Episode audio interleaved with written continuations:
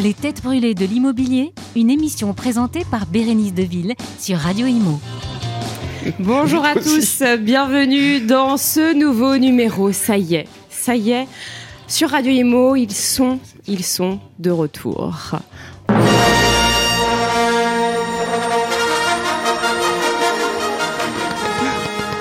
J'étais obligée, j'étais obligée, les têtes brûlées de l'immobilier. Mais vous savez qu'on a reçu mais des, des tonnes et des tonnes, ça se comptait en, en centaines de messages chaque jour hein, sur nos Des réseaux. milliers, non? Ah oui, même des milliers, ouais. Ah ouais. Facebook, LinkedIn, euh, Twitter, euh, je me faisais harceler, donc je suis bien contente en tout cas de, de vous retrouver ce soir. C'est vrai, ça, on priait pour qu'Henri ne revienne pas. Et Mmh. pourtant, euh, Faut nous envoyer les numéros de téléphone, on rappelle, nous. hein. Ah bon, bah écoutez, je vais, je vais passer le message. Bah vous, Philippe Taboré, Oui. tiens, bonjour, comment allez-vous? Bonjour Bérénice, bah, plaisir de vous retrouver, hein, surtout. Eh ben nous aussi, on est ravis. Consultant en financement. Euh, à ma droite, Jean-François Buet, bonjour. Bonjour Bérénice, bonjour à tous. Comment allez-vous? Très très bien, très heureux de vous revoir. Ancien euh, président de la FNAIM, actuel président d'Abélis. Euh, il regarde euh, dans le vide. Euh, bonjour, bonjour Henri Buzicazo. Bonjour Bérénice. Comment ça Bonjour va mes amis. Mais j'étais impatient de revenir surtout. Oui, bah, Voilà. j'imagine, je suis heureux que les auditeurs aient marqué la même impatience. Voilà. Eh bien oui, ils ont réclamé Henri. Président de l'IMSI, Bernard Cadeau, Bonjour, euh, Bonjour. Bérénice, bonjour les amis. en pleine forme également. Super. Et ravi de vous retrouver. Délégué euh, général d'e-listing, comment se porte e-listing? Bah, ma foi, très bien. On va passer les 15 000 utilisateurs là euh, dans les, les jours qui viennent. Parce que Et ça continue de grossir. la dernière fois, ça, ça- vous attendiez les 10 000. Eh ben oui, mais ça, Ça- y est, maintenant vite, hein c'est derrière et là Ouais. on regarde les 15 000. Waouh. Voilà. quotidien. Super. Pardon Quotidien ou- Quotidien Ouais. bah, Les 15 000 utilisateurs oui, qui sont sur- Ah recensés sur la plateforme. Bravo. Et notre très cher euh, Sylvain Lévy-Valency, bonjour. Ça va, Bérénice? Ça va et vous? Euh, Ça fait du bien d'être de l'autre côté de la barrière. Ah bah oui, je, je vous reçois, vous qui recevez normalement. Ça, ça, ça vous fait du bien de- d'être de l'autre côté? Ils sont toujours aussi en pleine forme. Notre ami euh, passe quelques belles journées euh, dans le sud, en, en train de jouer au golf. Oui. Il s'est laissé pousser la barbe. Voilà. Il Très le- ils, très ont beau le style. look, ils sont Je magnifiques. prends du temps pour vivre euh, parce que il faut profiter de la vie. Il faut profiter de la vie, surtout avec les moments qu'on a traversés.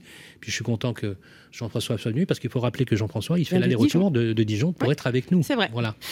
Je je J'arrive même de Côme hier, si tu tout. Ah oui, ah oui, Ah ouais. Ah. du lac de Côme. Oui, oui. Magnifique. Ah, Je- magnifique. J'applique ce que dit Philippe, j'essaie de profiter de la vie. Eh ben c'est bien. On devient- On est des vieux sages maintenant. Eh bien, nous allons commencer tout de suite l'émission justement avec euh, un peu de, de légèreté. Avec euh, alors déjà juste, on, on change un peu le format. Aujourd'hui, vous avez décidé d'avoir un, un coup de gueule général. Ah non.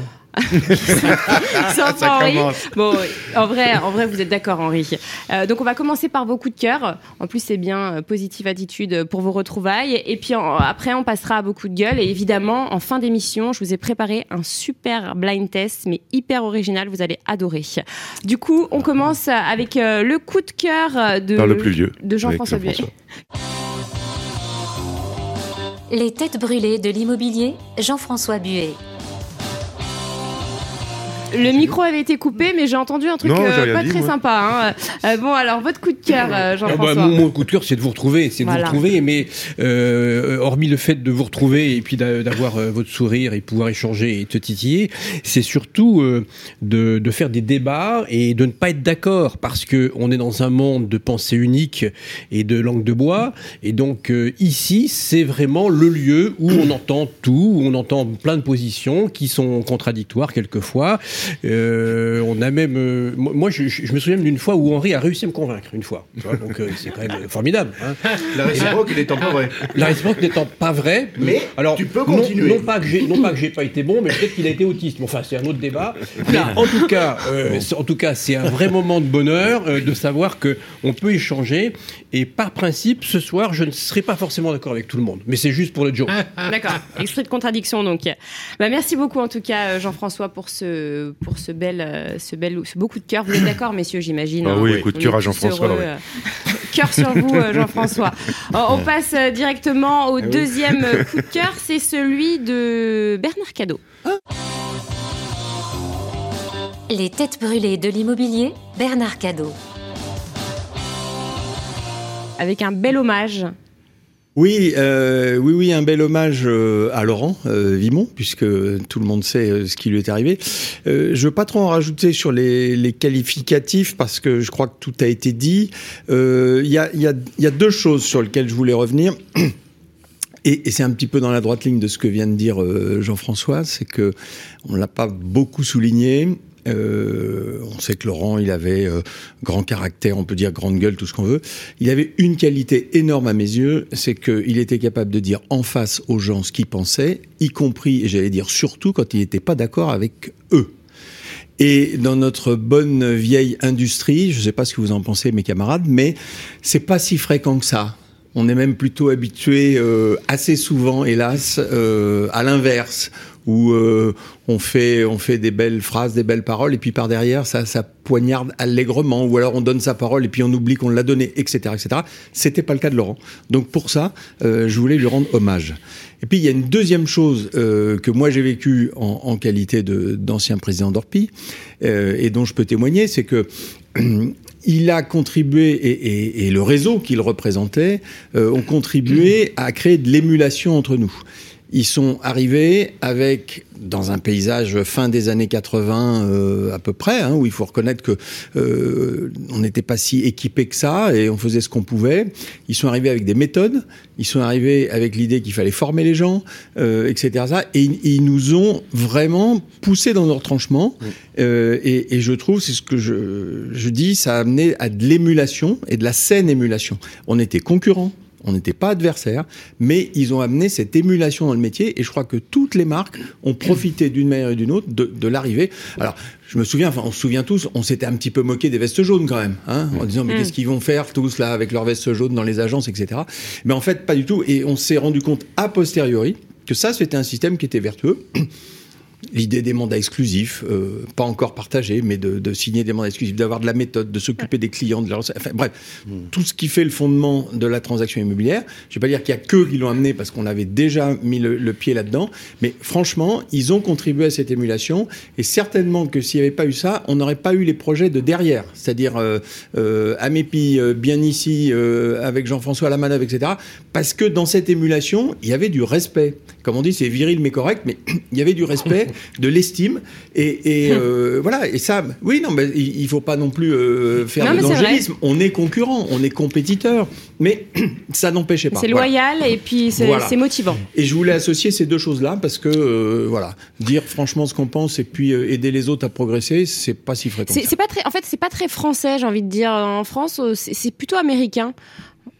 Ben, en France, on n'aime pas trop les gens qui réussissent, en fait. Hein Euh, et- On n'ose pas dire que c'est inspirant, en fait, mais c'est les inspirant de voir des réussissent, gens qui puis, et réussissent. puis alors ceux qui se cassent la gueule, on est bien content qu'ils se cassent la gueule, alors que euh, c'est pas du tout la même mentalité euh, outre-Atlantique, effectivement.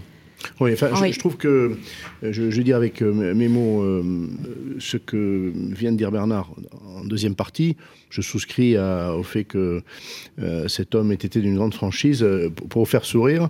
Et ça s'est fait lors de la remise de, de- de Légion d'honneur à, à Jean-François, qui a tardé un peu parce qu'on attendait la ministre hein, qui était euh, Oui. retenue à l'Assemblée. Et, et donc, on a fini par euh, ouvrir une partie du cocktail avant parce que cela, euh, voilà. on- voilà, ça a pris une heure de retard. a pris le pas. Et je n'avais pas vu Laurent, de qui j'a- j'avais préalablement été très proche, on se parlait plusieurs fois par semaine, euh, depuis bien euh, un an et demi ou deux ans. On avait pu se croiser, mais bon, euh, ça s'était distendu et c'était de son fait, je le sentais. Et là, on s'est retrouvé en face à l'invitation de, Jean-François. Il y avait deux, trois autres personnes d'ailleurs de la profession. Et puis, euh, je lui ai dit, écoute, je suis, heureux de te voir. Ça fait, ça, faisait quand même longtemps. Il me dit oui, je ne voulais plus te voir. Euh, ah bon euh, Tu voulais plus me voir Bah écoute, euh, mais pourquoi? Eh ben parce que tu as, soutenu un certain nombre de dispositions de la loi Allure, de Cécile Duflot, tu as, soutenu Cécile Duflot, et moi je ne voulais plus te voir. Alors, après on a discuté, et, puis d'ailleurs on s'est rapproché, mais c'est pour, vous dire, voilà, il pouvait avoir cette franchise-là. Je sais le nombre de ceux qui n'ont pas voulu parler avec moi, mais qui, euh, pour la même raison, euh, ont pu marquer une distance avec moi, lui euh, m'a dit les choses. Voilà, alors un peu tardivement, il m'a dit les choses. Sur le sur l'exigence de Laurent, un point important, et ça me permet de dire ce que je voulais dire sur le testing des SOS racisme. Euh, Ah oui, parce que c'était votre coup Le de sens de l'exigence et, et de la, et de la performance, euh, il l'avait pas qu'au plan commercial dans son réseau. Il l'avait sur la qualité des pratiques, tu as parlé de procédure, effectivement. Et la veste jaune, ça veut, ça veut dire beaucoup de choses. Pour lui, c'était... euh, euh, une symbolique extrêmement exigeante. Bah, c'est un Euh, étendard, euh, hein. C'est un étendard. Et sur le, le testing il y a trois ans de SOS Racisme, Century 21, je sais qu'il a été très fier, est arrivé en tête euh, pour la- le, peu de défauts qu'il pouvait y avoir. C'était encore imparfait, mais il était en tête. Et d'ailleurs, le testing qui vient d'être fait euh, classe encore bien euh, Century 21. Voilà, donc ça me permet de dire que l'exigence sur ces sujets-là, qui sont très graves, hein, ne pas discriminer racialement ou pour toutes les autres raisons qui peuvent apparaître, c'est majeur dans la profession. Et Laurent, c'était ça, c'était pas que prendre des mandats et que vendre. C'est pour ça qu'il est resté aussi longtemps euh, à la présidence. euh, Évidemment. C'est c'est Évidemment. Je peux dire un mot sur, Bien le, sûr. sur le testing Évidemment. Alors juste, je, je resitue, c'était à la base le coup de gueule de d'Henri Buzicazo et puis euh, comme on, voilà, on a décidé de faire Voilà, un coup de gueule c'est, gé- SOS général. Racisme, tous les 2-3 ans ou parfois tous les ans, fait un test sur la discrimination et, visite les agences immobilières. Euh, cette étude était un scandale à tout point de vue. C'est d'abord une, une imposture libérale et intellectuelle majeure, parce que les résultats des SOS Racisme sont tronqués, et je le dis, puisqu'il a porté sur 146 agences immobilières. Pour- juste comme ça, hein, pour, pour vous donner. Il y a 140 000 distributeurs au quotidien, 140 000. hein. Et puis je compte pas euh, promoteurs, constructeurs, etc. Le premier titre du journal, c'était 51,5% des agences immobilières sont discriminantes. Il y en avait 48,5. Comme quoi, dans les médias, je connais bien le sujet, attention on pourrait dire 48,5% des agences immobilières ne, ne discriminent pas, et hélas, il y en a 51% malheureusement qui discriminent. Oui, euh, déjà, première chose. Deuxième chose, l'exponentiel. Vous savez, l'exponentiel, c'est le nombre de personnes que tu interroges pour établir, si tu veux, un panel d'influence de la population. Vous connaissez En France, il est de combien? Il est de 1137 personnes. Juste voilà, Ouais, ouais, pour les, pour les ouais, un, bon- un 1000 bon échantillon, oui. oui, 1137 personnes qui reflètent des couches de la, de la population. Qu'on nous dise à nous, les professionnels de l'immobilier, que sur 146 agences, on est encore raciste, discriminant, etc., c'est un scandale. Et ça, c'est pas politiquement correct de le dire, puisque quand j'ai interpellé les agents immobiliers ou les patrons de nos syndicats, ils disaient non, non, non, je vais surtout pas répondre là-dessus. Il faut dire euh, c'est un scandale, parce qu'effectivement, il y a une offre produit, tu vois, il y a une offre, une image euh, de blanc-seing. Mais franchement, et, et SOS Raciste ne s'est pas distingué dans cette étude, parce que sur d'autres études, c'est exactement le même topo. Donc, proposer une étude qui met en relief la discrimination sur un échantillon aussi faible, pour moi, c'est une imposture. Ouais, mais on n'a pas je entendu pas- beaucoup alors- de réactions, hein, alors, euh, attention. Sylvain. Alors attention, je dis pas que... que- que- De la que- part de, des, des, Bah, des agences Alors attention, je dis, je dis Ouais. pas, qu'il y a eu y a pas de discrimination. De toute façon, c'est pas le sens de mon propos. Non, c'est si l'étude qui a été euh, mal si faite. tu veux dire, moi j'aimerais bien avoir ton avis, si tu veux dire, tu es un intellectuel, tu, tu- tu connais les méthodes. Euh, si tu veux dire demain que l'immobilier est discriminant et euh, avec, a tendance clairement à raciste, parce que c'est quand même ça qu'a qu'a mis en, en- en relief le, le- le rapport des SOS Racisme, il est, pour moi, il n'est pas probant. Je sais pas ce que tu en penses. Je trouve que c'est se foutre de la gueule du monde de prendre 147 agences immobilières euh, et de refléter l'état du marché. Voilà, c'est c'est juste mon, ma réserve. Oui, non, c'est vrai que je, je, je, comprends ce que tu dis. Hein. Maintenant, euh, les euh, réactions euh, qu'on a pu entendre hier soir encore, moi j'organisais un, un débat sur le sujet avec les deux présidents de fédération, la FNAIM, l'UNIS, bon, témoignent que qu'on remette en question la, quantité de, de défauts, on va dire, de non-respect de la loi, hein, tout simplement. Euh, D'accord, le, fait, euh, il ne semble pas remis en question. Et, je, ce qui m'a plu dans cette euh, vague de, de, testing-là, c'est que euh, on partait euh, d'une intuition parce qu'il y a eu des remontées euh, depuis la précédente étude il y a trois ans, c'est que le, un des sujets majeurs, c'était la pression que des propriétaires bailleurs exerçaient sur des euh, mandataires, sur des gestionnaires ou des agents immobiliers qui faisaient les locations. Euh, alors tu vas me dire, oui, mais alors on veut dire que les, les propriétaires sont, sont, racistes. Je crois qu'il ne faut pas être angélique. Euh, il y a à l'œuvre des mécanismes de peur. Euh, de préjugés euh, que des propriétaires ont. Il y a autour de la table des, professionnels de grande l'expérience, euh, de la transaction locative ou de la gestion, euh, Jean-François ou, Bernard, euh, je n'ai pas l'impression qu'ils puissent nier ça. Je ne pense pas qu'ils vont dire que la profession, dans sa euh, majorité, est raciste, mais même si on me dit demain qu'il y a 10% de défauts, eh bien, je m'en satisferai pas. On est un peu au-delà de ça. Euh, voilà, et, donc, euh, oublions même les quantités, mais Non, le mais- fait qu'il puisse y avoir de la discrimination... Henri, et, Henri, comprends bien, voilà. comprends bien, comprends bien, parce que mais, mais je suis d'accord avec toi. Mais bien sûr, tu as raison. euh, non, mais tu as fondamentalement raison. Euh, mais il faut, toi et moi, on, on a été formés de, de manière académique et qu'on a jeté l'opprobre sur un métier. Je sais pas ce que vous en... J'aimerais bien avoir votre avis. On va le On dire. a jeté. le- Regardez ce qui s'est passé au niveau des médias. Et nous, on a réagi avec, d'ailleurs, nos confrères de Capital, du Figaro, pour essayer de replacer les choses dans le, con- dans le contexte. Il y, a, il y a 2 millions de personnes qui exercent les métiers de l'immobilier dans toutes les filières métiers au, au quotidien. Je trouve. alors, bien évidemment, on aurait à ce moment-là dû sortir le fameux rapport qui a été fait sur l'étude des particuliers eux-mêmes, quand ils ont été interrogés, sur les restrictions ou les discriminations qu'ils opèrent, sans même en être conscients pour certains. Je suis d'accord. Maintenant, le, le mandat, le- maintenant le, le gestionnaire immobilier qui subit, et tu as raison, la pression de, de- de ses clients, euh, il, il doit, il doit respecter la loi, mais parfois se glissent des choses. Je vais, je vais juste vous donner un exemple. Est-ce que vous vous rappelez de l'affaire La Forêt et Lilas Oui, Oui. très bien, bien sûr. Bien sûr. le, le patron de la forêt des Lilas, je le connaissais extrêmement bien. Il a quitté le pays. euh, il est parti à l'étranger. Il était sous escorte policière. Il a été menacé. On a menacé ses enfants et sa femme. Bon. Il avait une agence La Forêt. La Forêt qu'il a radiée en moins de 30-48 heures du réseau. Voilà ce qui s'est passé. Il avait licencié une jeune femme qui était gestionnaire location, en location. Écoutez-moi bien. Cette personne avait, avait pour dans un esprit de, vous savez, on appelle ça la revenge. Je crois que c'est moderne maintenant, on fait des trucs euh, euh, qui n'a pas apprécié d'être licencié. Mhm. Avait préparé parce que la personne qui avait pris la photo, c'est un ami de la personne de la, de la gestionnaire. Les médias n'en ont pas parlé, bien évidemment. Et en fait, ça a été fabriqué à l'insu. Ça a été fait à l'insu du, du- du patron de l'agence. Et c'est une vérité absolue.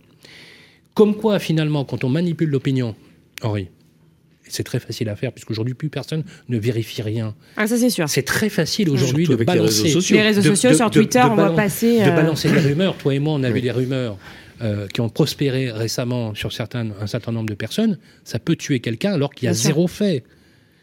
Il Oui, le sait, je- Jean-François. Euh, on, a fait ça. le- on a fait l'objet de trucs. Ce que, ce que je dis, c'est que nous, dans, dans la défense du métier, et d'ailleurs, je, je- me suis fait défoncer la tronche avec ça, puisque j'ai fait une émission, il y avait une matinale en direct, où j'ai dit, avait pas de personnes au début, ça avait jeté un froid en disant je conteste la réalité intellectuelle de cette étude parce qu'elle ne reflète pas.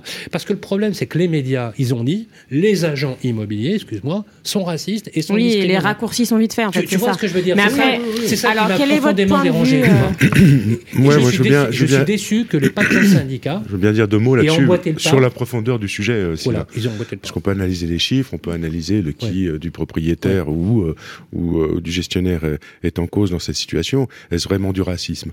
Est-ce que c'est pas un peu ce qui se déroule d'ailleurs avec les élections présidentielles qui viennent de se passer On sûr. dit euh, au, au Front National, tous les votants pour Madame Le Pen n'étaient pas des racistes. Pourtant, c'est cette envie de plus vivre ensemble, c'est de se séparer, c'est de pas euh, pouvoir accueillir chez moi des gens qui n'ont pas la même culture, la même façon de vivre. C'est pas obligatoirement un racisme pur et dur comme nous on l'a connu ou dans sa définition Oui, C'est les médias initiale. qui dit, c'est ça le problème. Mais le problème, il est là. Et, et en définitive, c'est si j'ai le choix, je prends autre chose. Donc, en tant que propriétaire, si j'ai le choix de ne pas avoir telle ou telle catégorie de locataires, eh ben, euh, je l'impose à mon gestionnaire qui, lui, sera bien obligé de, ré- Et tu as de raison, répondre à mon on a besoin. attaqué une Et profession donc, qui avait c'est compliqué. C'est très compliqué à juger. Je suis d'accord. Bernard? Euh, bon, moi d'abord, j'ai pas entendu beaucoup de réponses de la profession effectivement là-dessus. Ah, ils ont Après- emboîté. Alors, c'est- je, Non, te- mais- je te, je te genre, la fais courte. Les bah, présidents aussi, syndicats l'ont courte, embo- emboîté avec, avec SOS Racisme en Ouais. disant vous Enfin, avez raison, c'est très bien. Je pense que le, le, le, le bruit médiatique a été euh, plus dans un sens que dans l'autre.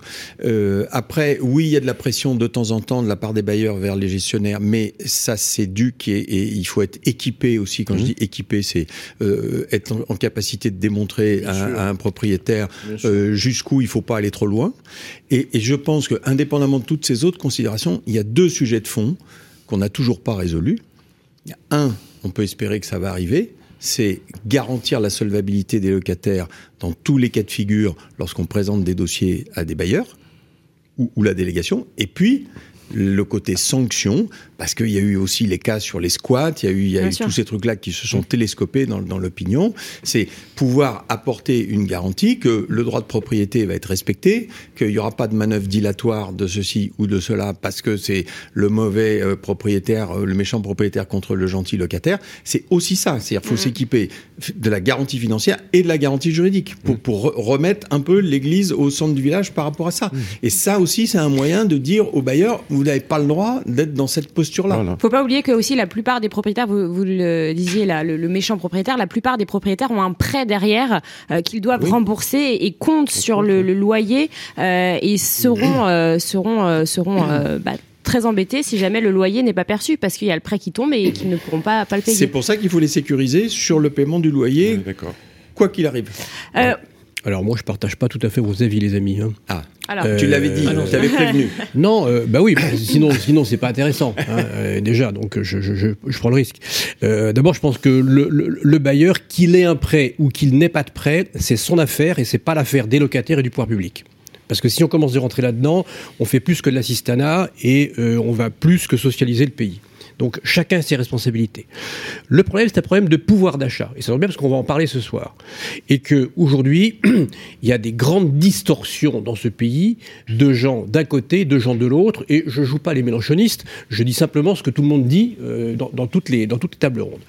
Et que aujourd'hui, malheureusement, on sait tous en tant qu'administrateur de biens parce que si on additionne nos années d'expérience, euh, ça en fait quelques-unes, que les, les, les, les tôles, les ardoises que nous avons pris, euh, les plus mémorables euh, et celles qui nous ont marqués, ne viennent pas des gens qui ont les plus faibles revenus, Non. ne viennent pas des gens qui ont les situations les, les, les, les moins, malheureusement, les moins stables. Elles viennent souvent de gens qui euh, euh, ont une, une, une technique pour gagner de l'argent, pour ne pas en dépenser, et puis se dire voilà, moi je me fais un bailleur parce que je m'en fous, quoi. Bravo. Et qui sont et qui sont et qui sont intellectuellement euh, avancés, mais qui qui nous foutent qui nous foutent des ardoises. Tout à fait. Donc euh, et par contre, à, con- à contrario, moi je vois chez Action Logement euh, à Bélis où nous gérons près de 20 000 logements en Bourgogne, régulièrement des gens qui disent oui, mais moi je, je veux un logement euh, social, mais par contre je veux pas aller là ou je veux pas être avec un tel, mais de tout bord, parce que euh, d'abord il y a des communautarismes qui sont en train de se mettre en place, euh, parce qu'il y a des gens qui ont des idées euh, arrêtées, et parce que malheureusement, dans cette population-là, qui est souvent un peu laissée pour compte, eh ben, euh, on les laisse, et donc du coup, et du coup, ça crée de l'animosité. Et je, je refuse le fait qu'on puisse considérer comme SOS racisme que ce sont les agences immobilières qui n'auraient pas assez formé la population Bravo. pour que la population soit intelligente. Je trouve ça scandaleux. Et à ce titre-là, je tire mon chapeau à, à- à Laurent Vimon qui, euh, je voudrais faire un petit ajout vestimentaire, portez pas forcément un gilet jaune ou une veste jaune, mais une veste moutarde. Je dis ça parce que de temps en temps, la moutarde me nez parce que je suis dijonnais. Merci. Voilà. Bravo, bravo. Moi, je dis que. Voilà. Le patron. Mais non, non, non, non, non, mais ce, que tu, ce que tu dis est, est- est frappé du, du sceau du bon sens. Bien sûr, tu as raison, les gens veulent plus vivre ensemble. C'est un phénomène de société. C'est grave. C'est une, en philosophie, on appelle ça une phénoménologie qui est en train de toucher tous les aspects de, de la société, et c'est, triste de le faire. Et c'est lamentable de faire a- porter l'opprobre sur une profession. Et, et- et- et Et le c'est tellement problème- facile. Moi, ce que je mets en relief, c'est, qu'encore une fois, on tape sur les agents immobiliers, encore une fois, on tape sur les professeurs immobiliers, parce que c'est facile, parce que c'est Bah, pas délocalisable. euh, facile. Et que je alors, mais je comprends non mais je comprends Daniel Dubrac je comprends Jean-Marc Lyon les patrons de syndicats en disant vous avez ils emboîtent le pas pour pas apparaître comme étant réactionnaire mais ce que tu dis mais, mais il faut, absolument vrai mais à, à un moment- à un moment donné, à un moment donné, parce que on- on a eu aussi à, à gérer ce genre de problématique.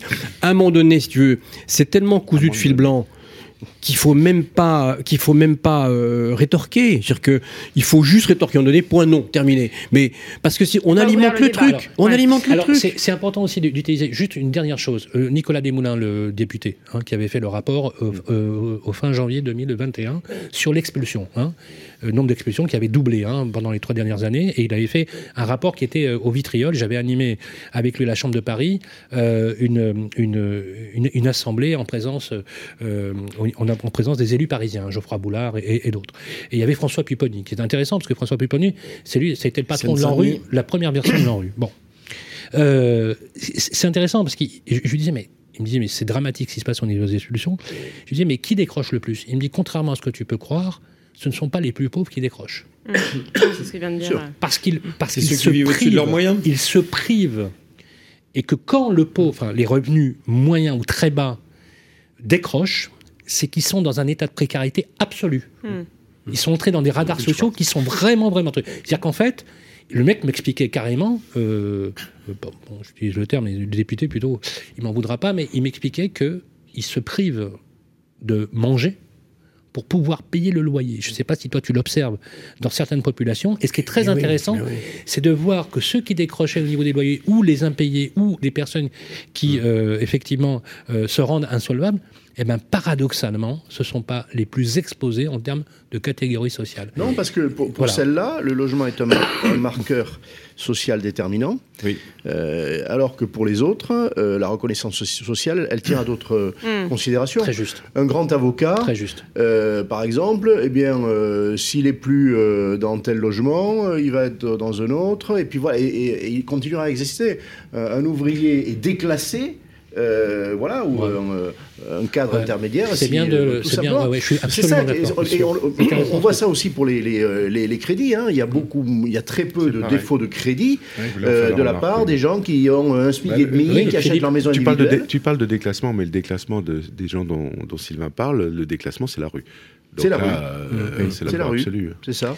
C'est- Non, mais c'est très intéressant parce que ça remet et, et merci Jean-François parce que c'est important ce que tu dis. Ce que tu dis est tellement juste et c'est que là que moi j'aimerais, bah, je sais pas si j'aimerais que tu vois qu'on- qu'un jour la profession fasse une étude, tu sais là-dessus, parce que le problème de ces populations-là, c'est que c'est celles qui voient le plus de barrières euh, à d'accès à la location. Mais voyons, on dit la même chose sur l'histoire des préjugés. Moi, je trouve en tout cas, alors oublions même le- le- le- l'enquête peu importe. J'apprécie, parce que je peux dire aussi que c'est un, coup de cœur, j'appr- j'apprécie que les deux fédérations, par exemple, qui euh, euh, ont, ont réagi, euh, peut-être faiblement, j'en sais rien, peut-être en étant otage. Non, moi je crois qu'elles ont mis en place des formations, par exemple. Bon, euh, une Fabienne Pélissou euh, à, la, fédération, hier, elle était l'une des, batteuses. Il y en a quelques autres qui, ont dit il faut en tout cas travailler à mettre à mal ces préjugés. Le préjugé, c'est que euh, le plus fragile va nous faire des impayés, euh, le jeune euh, va faire du bruit et, euh, et donc ça va devenir invivable. La femme seule avec enfant, euh, elle va pas y arriver, donc elle va pas payer son loyer. La personne âgée qu'on va pas pouvoir expulser, euh, bien sûr, euh, elle va en profiter, elle va pas payer non plus son. euh, voilà, c'est ça les préjugés. Ça concerne d'ailleurs pas que la couleur de peau, et la Ah, couleur de peau aussi, parce qu'on se dit, bah, si bah, en faisant des assimilations, Les s'il est, noir, s'il habite Saint-Denis, Mais sans parler de la etc., cuisine voilà. exotique. Bon. La cuisine ah, exotique, mais- rappelez-vous Chirac, Oui. qui disait euh, Et quand, c'est- vous et êtes, ça, euh, euh, quand vous êtes sur un palier, que vous, entendez, vous avez 10 gosses, entre vous, vous rajoutez le, le bruit et les odeurs, Oui, le français devient fou. Et je, reprends une chose que disait Bernard tout à l'heure. Il y a aussi une, une autre idée, c'est c'est la, la dignité et l'autorité de la profession. La profession, dans cette enquête, je redis qu'elle elle fait peser la responsabilité euh, pr- première sur les, propriétaires qui peuvent avoir ces préjugés. Il n'appartient pas aux agents immobiliers de les démonter, mais d'y résister. Et d'y résister euh, en disant notamment qu'il y a une loi, parce que c'est le cas, et deuxièmement en disant, mais attendez, le choix du locataire est mon affaire. Moi, je, dis franchement, ça rejoint l'idée que euh, faut prendre tout le périmètre de responsabilité. Quand on est agent immobilier, il faut rédiger les actes. Et quand on est euh, un gestionnaire locatif, pourquoi faudrait-il, moi j'entends, ah mais oui, mais les propriétaires veulent voir les dossiers.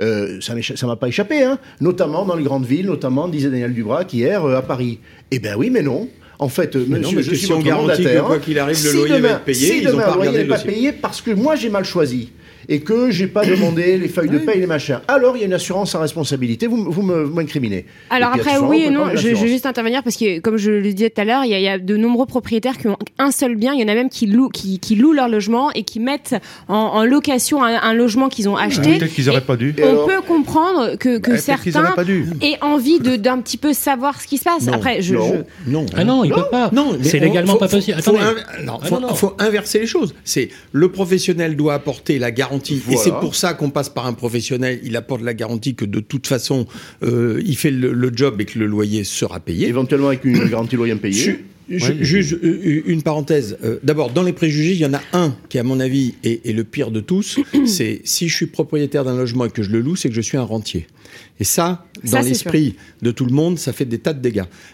Deuxième de chose que je voulais Macron. dire, c'est que en termes de solvabilité, et, et- et je pense que Philippe me démentira pas, il y a des gens qui étudient et qui travaillent pas seulement sur l'histoire de euh, 30% ou 35% de, de, de taux d'effort, mais juste sur le bon comportement de chacun sur trois mois, six mois, Oui. un an de relevé de banque pour savoir si finalement ça, ça pourrait pas supplanter demain le, le- le caractère de solvabilité des locataires. C'est-à-dire que si euh, je suis jamais à découvert, que je rembourse euh, tous les crédits que je peux avoir, ce qu'ont fait les Américains depuis longtemps d'ailleurs, euh, j'ai un préjugé cette fois-ci de bonne foi et, et d'être en capacité de payer mon. euh, Il y a des assureurs qui se penchent, qui Ouais, se ça, penchent c'est là-dessus.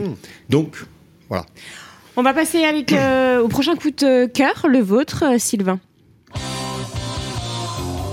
Les têtes brûlées de l'immobilier, Sylvain Lévy-Valency. Avec un coup de cœur pour le maire de La Rochelle, Jean-François Fontaine. Vous connaissez La Rochelle?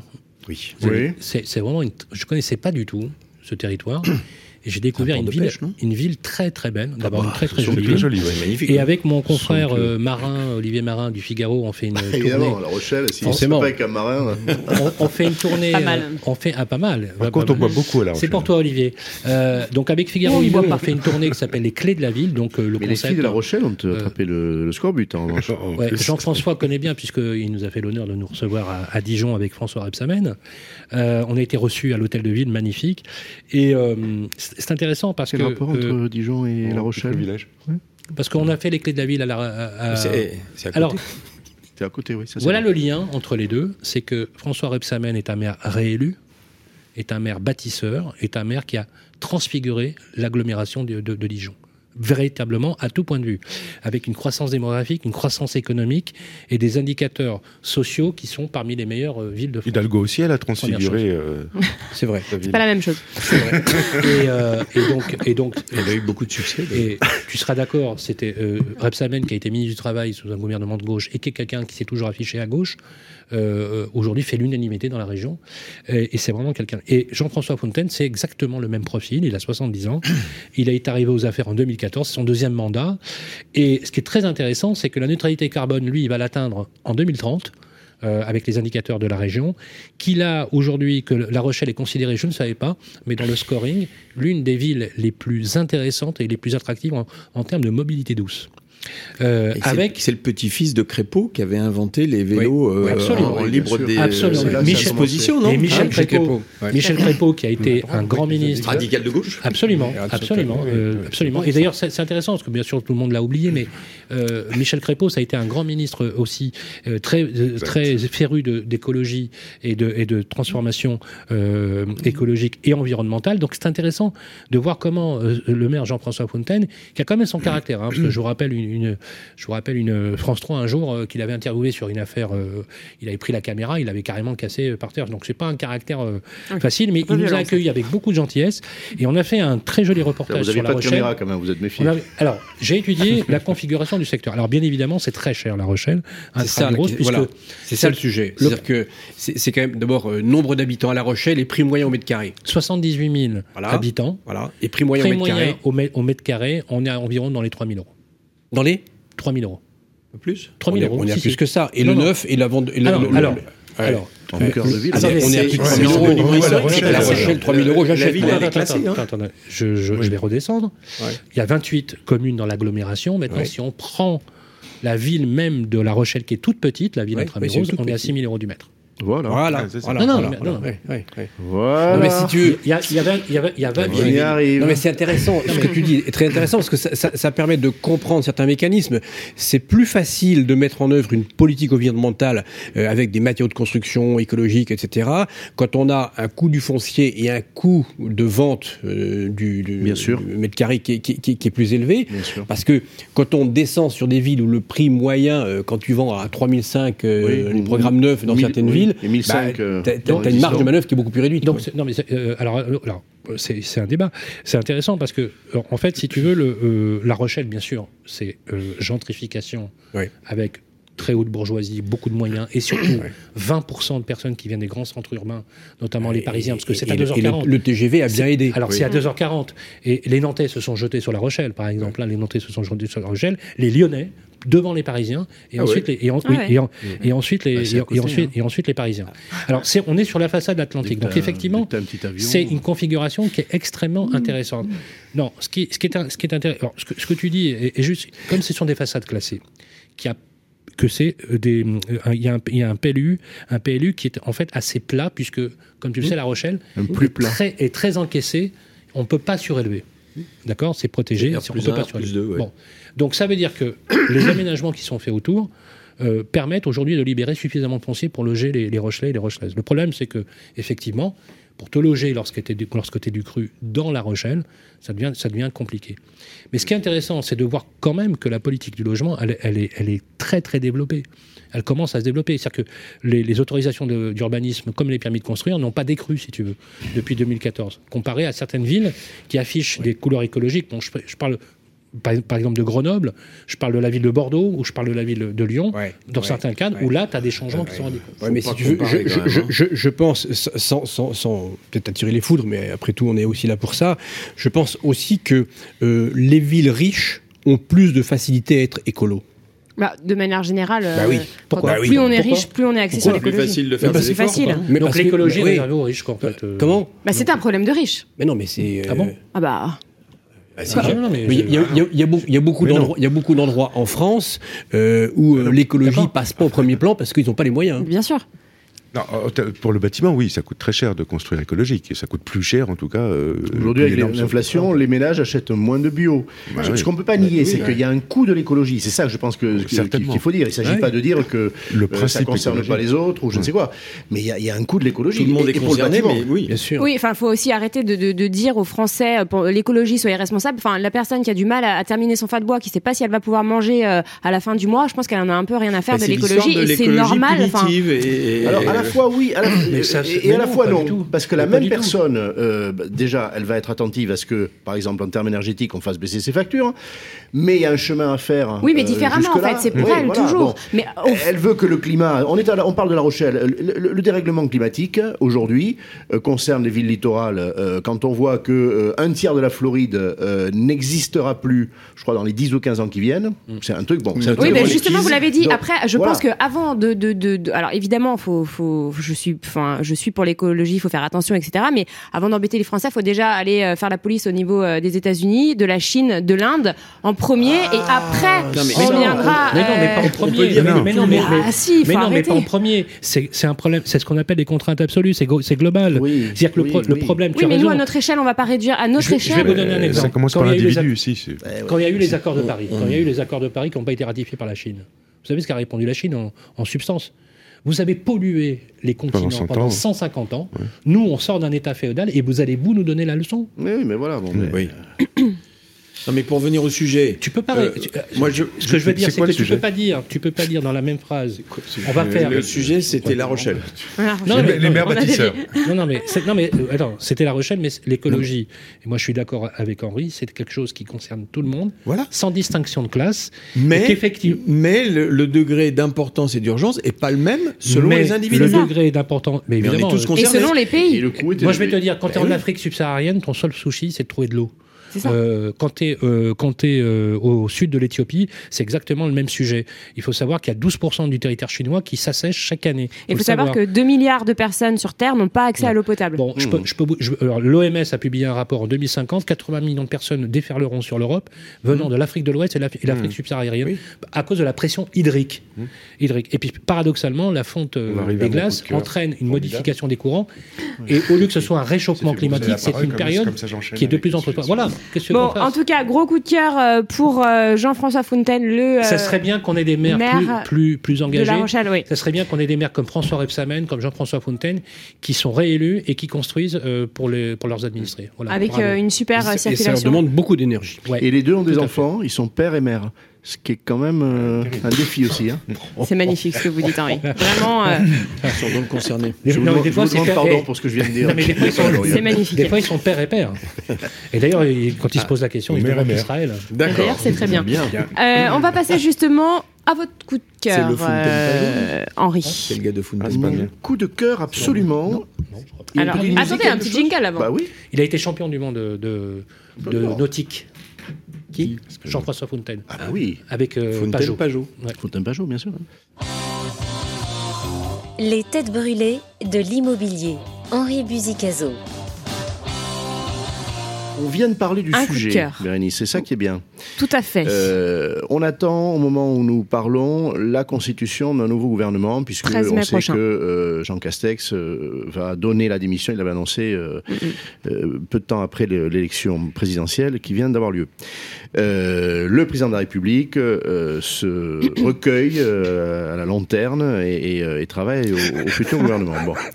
Et, Ça, on met euh, la lanterne. et donc, euh, et donc euh, on attend, euh, nous, par exemple, de savoir, euh, c'est sûrement vrai dans tous les secteurs, mais qui va être euh, en charge du logement. C'est peut-être un peu plus vrai pour nous, parce que, euh, on va en parler sûrement après, on reste un peu sur notre fin quant à l'importance donnée dans le débat On va en parler. présidentiel au logement. Donc on est d'autant plus euh, euh, dans l'expectative. Euh, et euh, pour moi, il y a, il y a déjà une bonne nouvelle. Alors, on en attendra deux autres. Je dis tout de suite, euh, et on en parlera dans une autre émission, on jugera que euh, nous faut un grand ministère du logement, c'est-à-dire dans lequel il n'y aura pas que le logement, mais de mon point de vue, je ne suis pas le seul, l'aménagement du territoire, par exemple. hein. Euh, et puis deuxièmement, on attend une personnalité euh, bah, forte. Bon, forte. Elle pourrait venir de la société civile, elle peut venir de la politique. D'ailleurs, eh, on fera peut-être un petit tour de table si, euh, si vous le voulez bien pour, pour vos estimations et puis euh, le, le- le ministre- Premier ministre Nos ou- pronostics. les deux pronostics, Les deux. ouais. Bon, bah, le Et le ministre du logement. On vous dira. Et le on vous ministre du dira. Logement, En tout cas, en tout cas, justement, euh, ce qu'on sait aujourd'hui, puisqu'il l'a annoncé avant même son élection, c'est que euh, Emmanuel Macron, euh, fraîchement réélu, euh, va nommer un premier ministre qui aura en charge la euh, planification écologique, avec deux ministres directement euh, dans son giron, dans sa dépendance, euh, un ministre chargé euh, de euh, la euh, programmation euh, euh, énergétique euh, et un autre chargé de la planification territoriale écologique. Euh, Qu'est-ce que je trouve bien dans cette histoire? On a euh, le plus gros enjeu sûrement que l'immobilier ait jamais connu depuis que des immeubles existent, qui est cette euh, transition environnementale. Bon, gros enjeu. Alors on a a des oukases, hein, c'est la loi de, de climat résilience. il faut arrêter d'artificialiser, il faut que les bailleurs, etc. Il faut que les copropriétaires. Bon, et il fallait bien indiquer un cap. C'est le chemin qui nous fait défaut et qui est vertigineux. Où va-t-on trouver les moyens? Il y a même des questions juridiques en copropriété. Accessoirement, il faut que les, copropriétaires votent majoritairement, etc. etc. Bon. Euh, et, donc, je pense que euh, le réalisme euh, s'installe, j'espère, dans l'esprit du président de la République, en tout cas, consistant à dire euh, non, on va, on, on va pas re- renoncer à y aller. Il a même dit pendant sa campagne, on va, forcer l'allure. Bon, euh, je ne sais pas si on pourra le faire, mais en tout cas que euh, les moyens, euh, les, moyens soient donnés. Voilà. Et donc, euh, euh, quand on parle de, de, de, de programmer, de planifier, je trouve qu'on est dans le réalisme. On n'est plus dans le dans les incantations. Voilà ce que je veux dire. Je pense qu'il y a à apprendre. Pour l'instant, on ne sait que cela euh, de ce que sera le gouvernement. Jean-François, je vous voyais euh, lever les yeux au ciel. Oui, euh, ça me fait penser à, euh, aux vieux- syndics dans le temps quand ils faisaient pas le boulot. Euh, ils arrivaient à l'assemblée et puis euh, ils expliquaient aux gars que ah ouais ils ont pas fait le boulot, euh, mais ça c'est mais l'année prochaine ils vont le faire quoi. On n'a pas eu le temps donc euh, non mais on, on va le faire. hein. Puis là on a on a oublié de, de- de demander les devis, mais là non mais je vous promets on va le faire. Voilà, c'est tout. D'accord. Petit tour de table. euh, vous pensez à qui alors en Premier ministre, Sylvain? Alors, il y en a un, bon, c'est un secret. Ce- Alors attention, celui que vous aimeriez Alors, et puis celui. Quelqu'un que j'apprécie Non, particulièrement parce que j'ai eu. On a travaillé avec Bordel. lui et on l'a très souvent reçu ici sur le plateau. C'est Julien de Normandie, qui était euh, ministre de logement et qui a été ensuite ministre de l'agriculture. Euh, bon, on- voilà. Si c'était ministre, si c'était lui qui était premier ministre, je dirais que c'est un très bon. Ce serait un très bon premier ministre parce que c'est un, un mec qui bosse, quelqu'un qui connaît bien ses dossiers et je pense que ça sera adapté. Par contre, par Puis on contre- aurait Vesta qui l'a promis. Oh, il est un peu contre- jeune quand même, non? Alors par contre, non, mais non, t'es injuste là, Jean-François, parce que d'abord, un, le- le- l'insigne de la profession a été adopté. Alors, c'est pas la Vesta dans l'état d'origine. Non, mais je- les promesses n'engagent que ceux qui les, en- les écoutent. hein. Ça, c'est normal. hein. Non, ok. À nouveau, hein. Deuxième chose. Pas grave. Non, mais deuxième chose. Non, mais. non, mais je t'ai bien arrivé. Euh, deuxième chose. euh, je pense que c'est pas l'affaire uniquement de Julien de Normandie, mais c'est bien plus profond, et vous l'avez dit tout à l'heure. C'est vrai que tu as raison sur le fond. Il faut quand même accepter que ce gouvernement, le précédent gouvernement, n'a pas placé exactement la politique du logement au cœur de ses, politi- de, de ses C'est préoccupations. moins qu'on puisse dire. Et que, hein. et que une au lieu de faire un ministère de planification Oui. comme tu le souhaitais, moi je trouve que l'idée par exemple d'un ministère de plein exercice comme l'avait proposé euh, Daniel Lubrac avec l'UNIS ou la FNIM, qui ne dépendent plus euh, de la- du ministère de la Transition écologique, aurait peut-être été un signal intéressant au niveau des acteurs du logement. Donc voilà, c'est un peu l'ombre au tableau. Ce sera peut-être que le je- cas. Ce sera peut-être mais, le cas. mais tu as raison. Non, mais tu as raison. Il y, a, il y eu beaucoup de prise de conscience dans une certaine mesure. Il faut quand même lui accorder ça. Je pense que si c'est Julien de Normandie qui était apprécié, il faut quand même s'en rendre compte par la profession. Alors, il n'a pas forcément que des amis, clairement.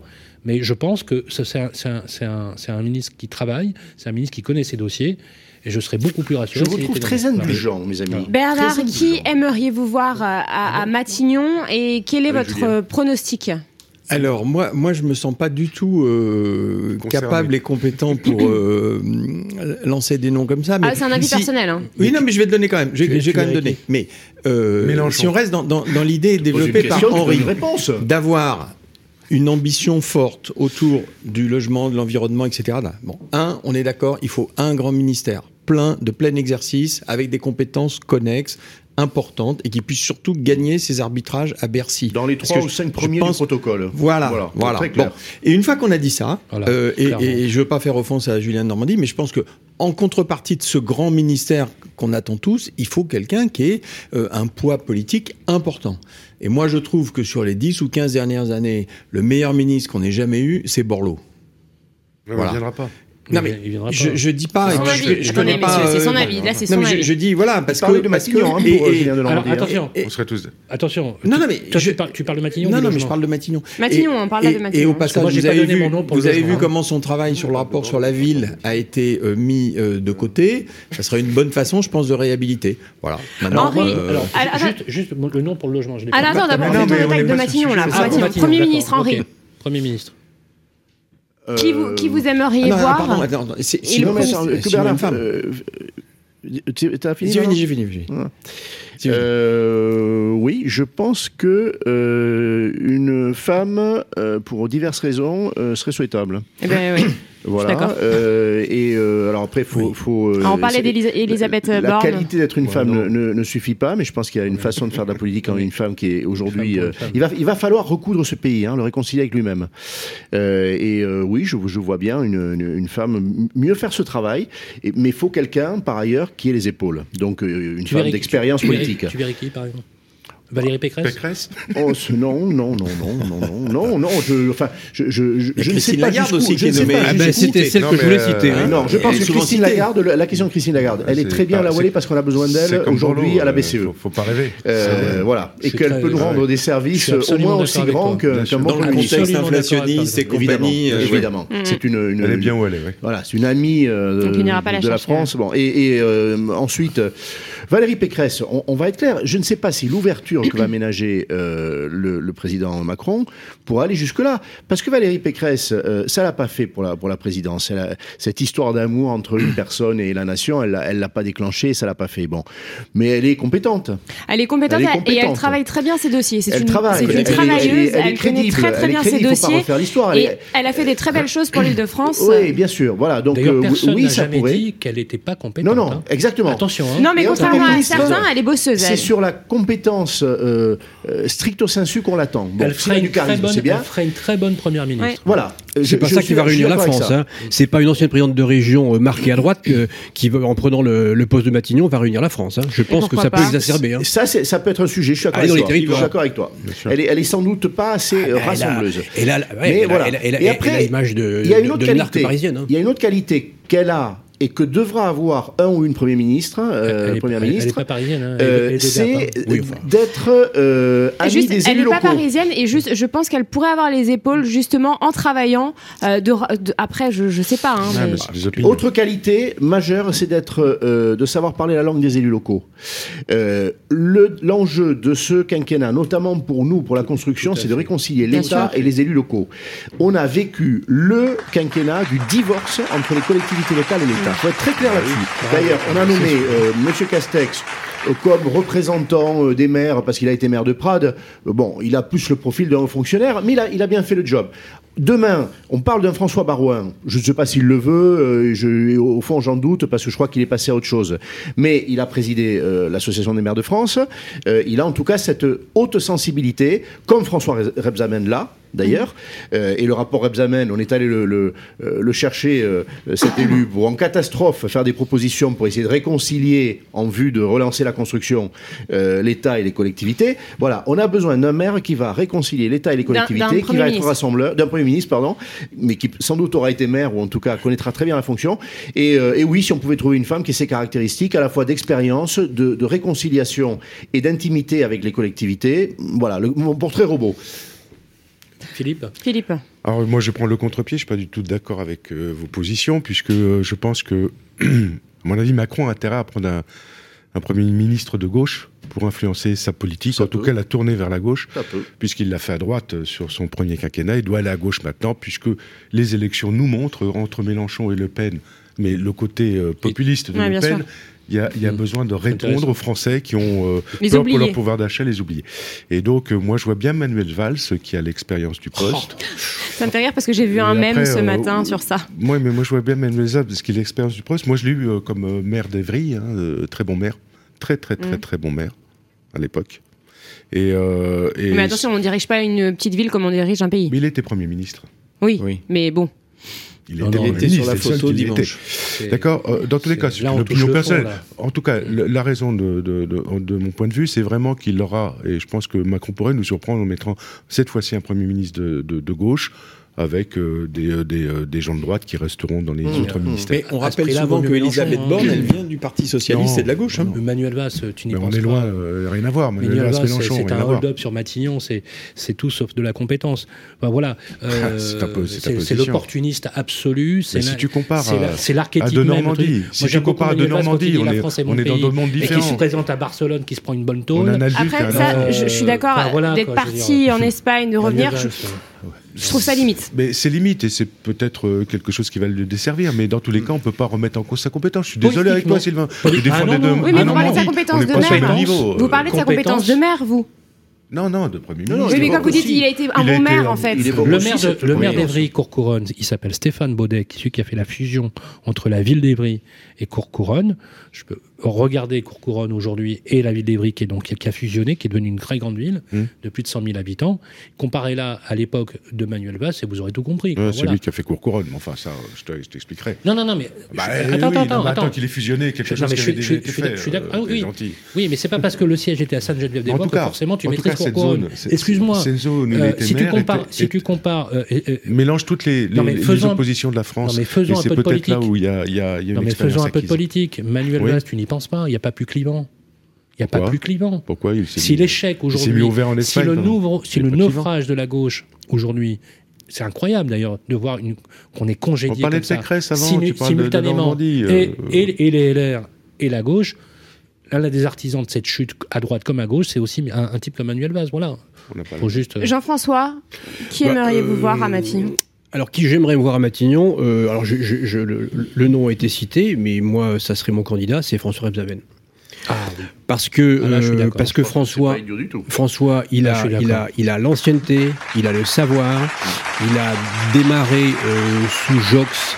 Euh, il y a de nombreuses années, euh, il a, il, Il a de l'empathie, il a- aime les gens, Ouais. il est humble, il, il réunit. je suis d'accord. Euh, c'est c'est un type euh, brillant et aujourd'hui, je pense que il a vraiment l'envergure pour ce poste.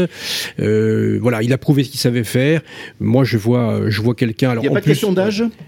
Je, je pose la question euh, pour Bah, lui il a comme pour 70 d'autres. ans. Il a... Ah oui. Non, mais non, je- non, non, euh, non, bien non, non, non, sûr. je François, crois pas. Ouais, non, je parle pas non, de non, limite, non, non, juridique, non, hein, je non, parle. non. Est-ce que, est-ce Oui, qu'on, d'image, d'image. ouais, est-ce que, est-ce que, Par rapport au- euh, Bah, bah, c'est on pas- va aller c'est- jusqu'à ouais, mettre mais c'est quelqu'un pas- qui est aussi chevronné. C'est je pas, un, dirais. é- c'est pas un éléphant. C'est pas un éléphant du PS. Ah non. Non, non, c'est pas un euh, éléphant du PS. si tu veux, et il, a, puis, le- il, a, il, a le, euh, il a le bon profil euh, et euh, il a pas Je 70 te ans, hein, il a Pierre 67. Mesmer n'était pas tout jeune non plus hein, quand il a Et été puis, nommé, et puis oui, c'est pas parce que on a de la bouteille qu'on n'est pas compétent. Il faut Alors, arrêter de faire de la prime à la jeunesse moi- aussi. Alors Ah, moi, ça, je, je vais dire, revenir. Ma préférence, ça serait Julien Normandie, mais si, c'est François Absamen, ce serait une bénédiction pour le pays. Pas assez capé, Julien. Et je vais et, pour le et pour le logement, pour le logement, il y a quelqu'un qui, à mon avis est tout à fait désigné, qui est, à mon avis un expert à la fois du métier, de l'immobilier, qui connaît très très bien ses dossiers, qui a travaillé au niveau de la politique du logement, etc.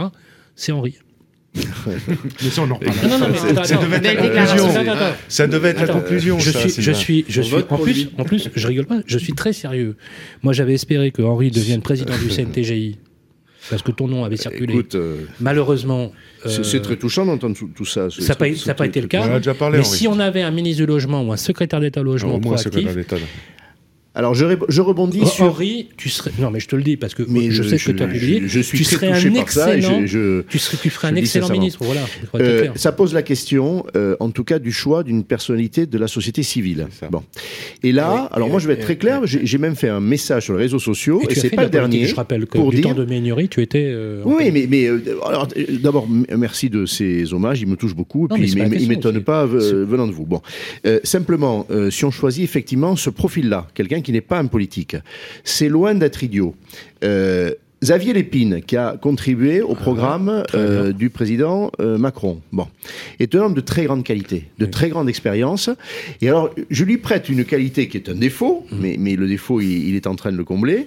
C'est un homme de la finance immobilière et de l'immobilier institutionnel, on va dire. Bon, beaucoup plus que du retail, beaucoup plus que du petit propriétaire, mais euh, il connaît très largement le secteur, et, mais il a une sensibilité plus à, la financiarisation de l'immobilier. Tant mieux parce qu'il peut servir de passeur avec un, un Macron qui, lui, est très très loin des petits propriétaires, mais qui peut comprendre ce qu'est Gessina. Bon, avec euh, 20 milliards d'actifs.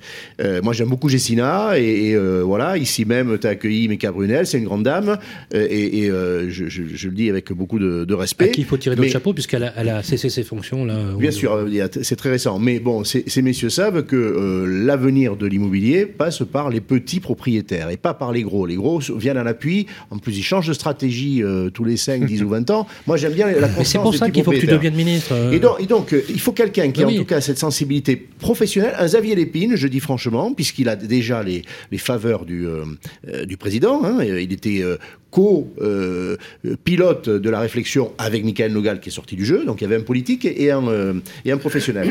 Je crois vraiment que le moment est venu de prendre un professionnel qui est de la hauteur, c'est-à-dire qu'il soit pas un corporatiste, qu'il soit pas un lobbyiste, on va être clair, euh, qu'on va pas soupçonner de... euh, voilà, donc il y, a pas- il y, en a pas beaucoup. Xavier Lépine a ce profil, je, je le dis franchement, c'est pas forcément le seul, il peut y en avoir quelques autres, mais voilà. On va enchaîner parce qu'on est très très en retard avec euh, le coup de cœur euh, de Philippe Taboret. Les têtes brûlées de l'immobilier, Philippe Taboret. Et on reste justement euh, dans ces présidentielles. Votre coup de cœur concerne le deuxième tour. Oui, le deuxième tour, où, euh, moi j'ai lu une statistique qui montrait que les jeunes, donc les jeunes, euh, Jean-François, je te réponds, c'est moins de 32 ans apparemment dans les statistiques, Oui, Désolé. Jean-François. euh, avaient voté, On est loin. Mince, je Il y a suis plus dans les jeunes du coup. Avait voté bien au-delà des résultats de la Ouais. présidentielle, puisqu'il était à 68% pour Macron contre 32% pour Le Pen. Et c'est- pas du tout politique mon message, hein, c'est pas euh, pour défendre Macron ou quoi que ce soit, c'est simplement pour dire qu'en fait, il y a une conscience euh, chez les jeunes qui, moi, m'a bien plu dans ce vote. C'est celle d'un vote euh, que je trouve intelligent. J'ai parlé avec mes enfants d'ailleurs. C'est un vote intelligent qui considère effectivement que tout ce qui divise la France, le clivage, le mal vivre ensemble, ben ils sont pas dans cet esprit-là. Les jeunes sont, Négatif. ils sont pas négatifs de ce point de vue-là. Ils, sont entre eux, ils, peu vrai. importe, ils n'ont pas cette vision d'une France séparée, communautariste, etc. Ils vivent ensemble. Donc ça, c'est le premier point. Et puis, euh, de ce point de vue-là, c'est mon sentiment. Enfin, je pense qu'ils l'ont perçu comme ça. Macron est moins clivant euh, Bien sûr. euh, que, que Le Pen. Euh, et puis le deuxième sujet qui les touche profondément, et euh, ça revient au, au sujet de discussion de tout à l'heure, euh, c'est l'écologie. Et dans le programme de Macron, alors même si c'est de la farandole ou de, ou- ou de la poudre aux yeux, en tout cas, il, essaye. La poudre Il de essaye. Voilà. C'est vrai que Marine Le en Pen, zéro au niveau écologie. Zéro au hein. niveau Zéro, écologie. pas dans son. Et, et ça, c'est un sujet de fond et de profondeur, moi, qui me fait penser que, euh, et je dis, il y a de l'espoir hein, dans, mon coup de, dans, dans mon coup de cœur, parce que ça nous projette au monde de demain, et c'est bien ça leur avenir, c'est l'avenir de demain, comme on dit, Euh, c'est celle qui consistera à ce que de toute façon on soit de plus en plus mélangé. Ça, c'est une première évidence. Et puis, dans un monde qui est contraint et qu'il va bien falloir respecter un jour. Et donc, ils se projettent dans cet avenir-là. Et voilà, c'est euh, une lueur d'espoir. Eh ben, c'est un beau coup de cœur. Je vous propose de passer tout de suite. Respect, hein. Oui, c'est vrai. Et tout de suite au coup de gueule général. Les têtes brûlées de l'immobilier. Un coup de gueule euh, dont on parle dans, dans l'émission Les Têtes Brûlées depuis euh, bah, des mois.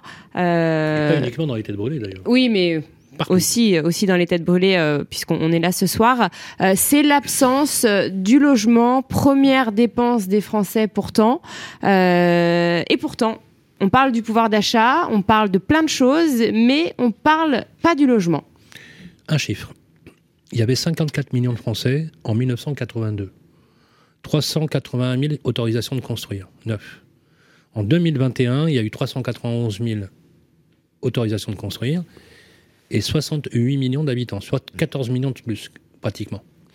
Et, combien de mises en chantier? Parce qu'entre les autorisations alors, de construire alors, et, et les. Alors, c'est-à-dire que c'est.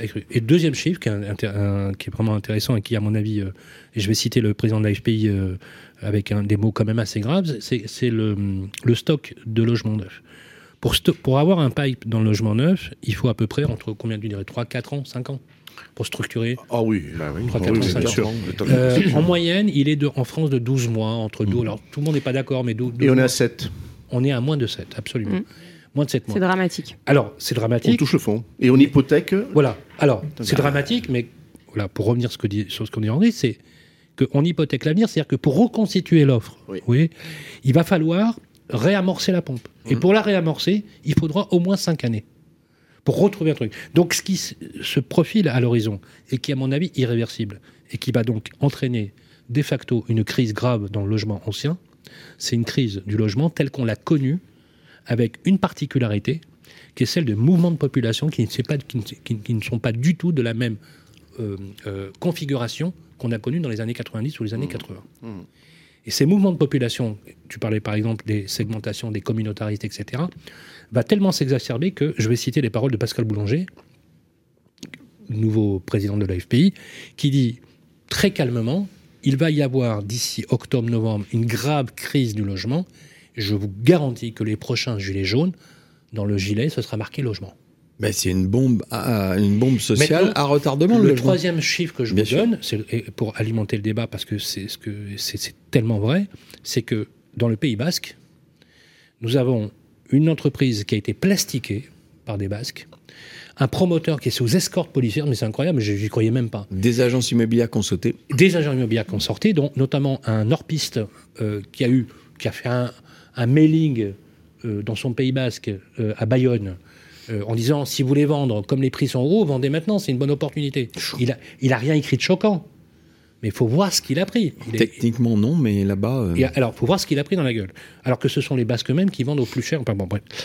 Et on devait aller avec Olivier Marin chez Jean-René Tchegaray, qui nous a demandé, presque euh, en suppliant, ne venez pas parler du logement chez moi, à Bayonne. Mm. J'ai appelé ensuite à Rostegui, la maire à Rostegui, à, à Biarritz, qui nous a dit, Maïder à Rostegui, qui nous a dit, mais s'il te plaît, ne viens pas. Le pays est explosif. Alors c'est incroyable parce que du côté Béarn, Pau, c'est beaucoup plus calme. On voit que la température n'est pas du tout la même. Ah ouais, pas Et cette, marché, région, hein. et cette région s'enflamme. Mais ce qui m'a surtout surpris, c'est la contamination sur d'autres régions sur lesquelles je suis allé, notamment les Landes et le pays nantais. Et j'avais jamais vu des petits maires de ville à flipper autant, avoir peur de leurs propres administrés, parce qu'on sent, je ne sais pas si vous partagez Bah, ça, cette oui. sensation, on sent euh, qu'autour de l'habitat, du logement, comme jamais, il y a une tension particulière. Bien sûr. Si tu mets bout à bout ces problématiques de logement, avec une absence totale, voire un mépris total de la une politique planifiée, parce que ce que tu disais tout à l'heure est juste, un ministère de plein exercice, mais avec quoi? Une loi une loi de programmation, pas une loi de planification. Ah, merci. Alors on attend Une une, loi, loi. d'exception. hein. On- on- on- le président a parlé d'une loi, d'exception. la alors, loi, d'exception, Alors, c'est ponctuel. Et une loi. Alors la loi de programmation, c'est, on, on Ah, se expliquez, projette ouais. sur 10 ou 15 ans et on dit Une loi de programmation. Expliquez, attends, expliquez pour les auditeurs Alors, qui ne, une, qui ne une loi de comprennent pas. programmation, Ouais, juste pour, ceux qui nous planification, ça écoutent. fait un peu soviétique. Alors, Ah. une loi de programmation, moi, je suis pas contre. une Qu'est-ce loi de programmation, c'est l'éducation, par exemple, le ministère des Armées, L'immobilier à la L'armée, le- l'armée ou l'intérieur, qui, en fait a sanctuarisé Mmh. des items budgétaires, des aspérités budgétaires, sur une programmation qui est en l'ordre de- de- des- des lois qui, vont, qui sont renouvelées quasiment tous les 5 ans ou tous les 10 ans. Mais c'est acquis. C'est acquis. Et donc, quel est l'avantage de, cette, de ce dispositif régalien? C'est que ça échappe aux règles comptables de Bercy. Et, que du coup, Ça donne, ça une crédibilité budgétaire, comme s'il y avait une dérogation budgétaire de Bercy avec un trait directement dans la caisse du ministère pour établir la, la programmation budgétaire. Et- Mais de- de- la deuxième chose, surtout, c'est le timing. Mm, mm. Si tu as une loi de programmation sur 10 ans, quand tu sais que les promoteurs renouvellent leur offre pour la structurer de 4 ou 5 ans et que les professionnels de l'immobilier ont besoin de stabilité fiscale et de stabilité normative, du coup, on, on- on- on est sur une politique constructive. Voilà, Bernard Mais c'est, c'est, je suis tout à fait d'accord avec ça. Et ça, ça tue le hiatus entre le temps court des politiques et le temps long qui est utile, c'est ce que tu viens de, de démontrer, euh, à reconstituer le stock de logements, que ce soit neuf ou, ou euh, la rénovation euh, dans l'existant. Et je vois pas d'autre solution que celle-là. Parce que la, loi d'exception, effectivement, il, il en a parlé, mais c'est... Pour moi, je traduis par ponctuel, alors que euh, Oui, la raison. loi de programmation, elle oblige tout le monde au-delà. Et ça devient plus un enjeu politique, parce que moi, je suis convaincu que comme ça rapporte pas à court terme, ça désintéresse. C'est Emmanuel Cos hein, qui disait euh, les politiques n'ont pas le courage euh, d'avoir euh, ou, ou refusent d'avoir une politique courageuse en matière de, de logement. Donc, je, je pense que ça, c'est un truc absolument fondamental. On peut Et je suis d'accord aussi, c'est une bombe à Ouais. retardement Emmanuel. Cos qui ferait peut-être une bonne ministre du logement, d'ailleurs. Oh, Elle ferait. Bah, euh, Elle a pas eu beaucoup elle- de temps, mais elle connaissait prouvé, bien son Elle sujet. l'a prouvé, elle est appréciée, je crois, de la, la communauté euh, immobilière. Euh, c'est elle qui disait, comme Pierre Méhaignerie, hein, euh, les deux auront été ministres à quelques dizaines d'années de- d'écart, nous préparons la euh, crise sociale de demain avec la situation du logement. Les deux l'ont dit et écrit avec les mêmes mots. Voilà, hein, ils connaissent un peu leur sujet, ils sont un peu crédibles. Et c'est vrai. On peut regretter aussi que le Haut Commissariat au plan, je, le dis, je, pense que François Bayrou, euh, dans les circonstances, va conserver ses responsabilités. Alors, il est temps Il s'est pas encore passé grand-chose. Hein. euh, que le Haut Commissariat n'ait pas travaillé sur le logement me sidère. Voilà, je Mais le ça, dis, c'est dû à quoi, dit. en fait, à votre avis Je ne sais, bah, je, je ne sais pas. J'aurais voulu que, au moins là, il y ait une considération du logement. Le commissariat, c'est quand même un peu un espace Ah oui. à part. Euh, un seul chiffre, nous ne savons pas. Les chiffres que, que Sylvain a donnés ou, ou- ou d'autres, euh, bon, sont fondés. euh, L'état de la construction. Les besoins en logement ne sont pas finement évalués. On n'a pas dans ce pays flou, d'outils. La dernière Mhm. étude a été menée en 2002 par Paris Dauphine à l'initiative du Crédit Foncier, paix à son âme, et a révélé que euh, on construisait 300 000 logements par an, le cap était à 500 000, Mhm. et qu'on avait un million de logements de retard. Ça fait 20 ans cette étude, et on continue. Alors on l'actualise. c'est intéressant chacun, ce que tu euh, dis parce que ce chiffre-là des 500 000 a été repris Absolument. chaque année. Absolument. Chaque Et- année. Et, on allait à faire du café du commerce. Alain, Alain Dinin disant un jour, bon, c'est peut-être un peu fort, 450 000. Je veux dire, soyons Non, sérieux, il manque un outil. N'importe quoi. Il manque un outil sur le sujet. N'importe quoi. Euh, Jean-François? Oui, n'importe quoi. Moi, le chiffre des 500 000, je me suis toujours battu contre. C'est, c'est... En fait, moi, j'avais une, une réponse à pourquoi 500 000. Il me l'a fait parce en que, c'est, parce que c'est la moitié d'un million. Donc, c'est facile à retenir. Comme ça, on peut tout le monde le. Non, un sortir, jour, un euh, jour voilà. Jean-François m'a répondu en interview. Je vais te donner, existe le chiffre 987 Ouais. 572. Non, oui, non, non, comme ils disaient tous, entre 450 et 500, moi je dis non, c'est 373 502. Mais euh, bah, démontrez-moi le contraire. Démontrez-moi le contraire. Parce que comme, comme personne ne prouve rien, on peut dire n'importe quoi. Bien sûr. Et Et donc, en fait, sur le sujet qui nous préoccupe ce soir, c'est quand même, il y a un truc qui est quand même préoccupant dans ce pays. C'est que on est tous d'accord pour dire que le pouvoir d'achat est une préoccupation majeure, que l'évolution du pouvoir d'achat en France pose vraiment question. On est tous d'accord pour dire que le premier poste de dépense de tout à chacun, C'est c'est le le logement. 31%, hein. Ok, ok. ça. en Et, et- 2019. et quand on, et quand on dit ça, on n'a pas fait que de, hein, on, on a fait que des trucs extrêmement basiques.